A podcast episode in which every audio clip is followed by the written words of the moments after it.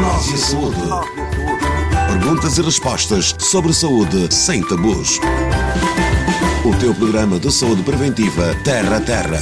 Eu também gosto. Eu não perco um programa. Gosto muito. Mantém-se ligado. Adoro Nós e a Saúde.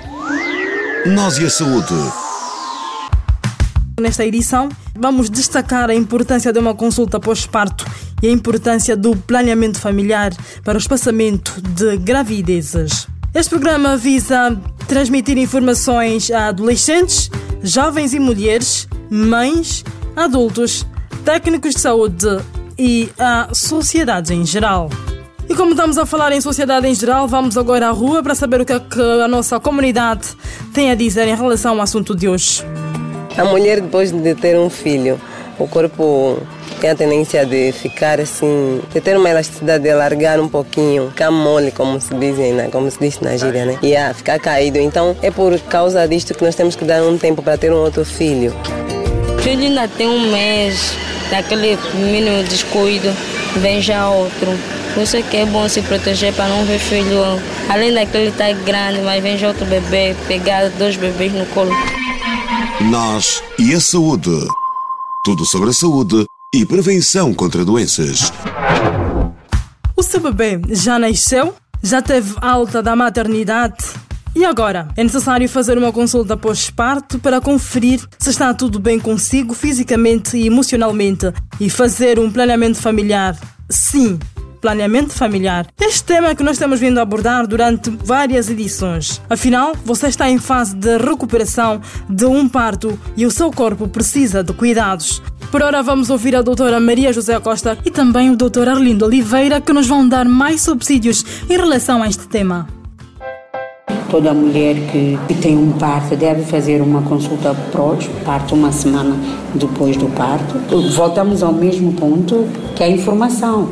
Todas as mulheres devem ter essa informação, que normalmente ela é fornecida durante o pré-natal.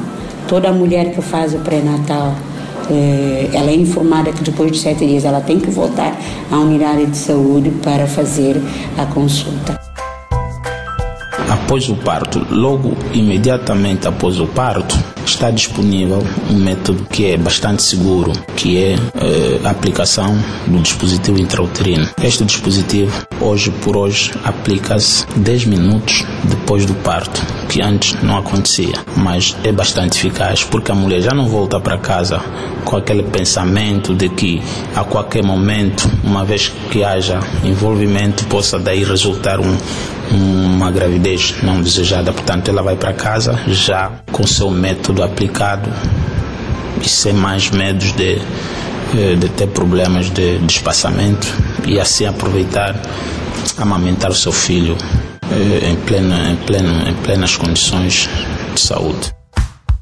É certo que o período pós-parto pode ser dramático para algumas mulheres, não só pela experiência nova de ser mãe, mas também pelas inúmeras transformações que ocorrem com o corpo. Portanto, é importante fazer a consulta pós-parto para garantir que a mãe se sinta bem fisicamente, emocionalmente, para cuidar de si e do seu bebê.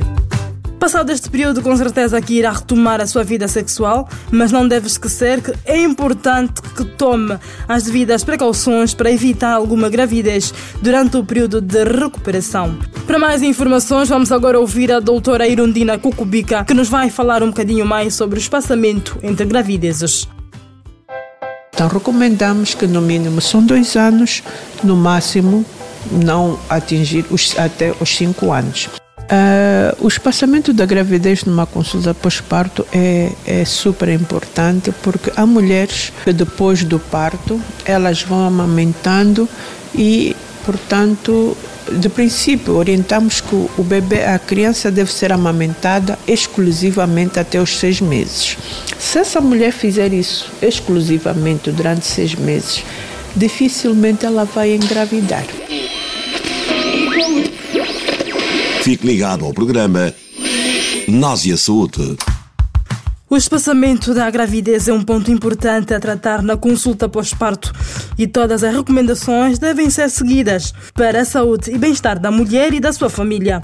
A escolha de um método contraceptivo irá dar tempo à mulher para recuperar da gravidez e do parto, cuidar de si e da sua família também dá tempo para organizar as bases para o próximo filho, se assim desejar. Vamos ficar com o testemunho de Maria Mendes sobre o espaçamento. Tive o meu primeiro bebê, não tinha as condições exatas exata para receber o meu primeiro bebê. Das poucas condições que reuni, eu achei que faltava mais.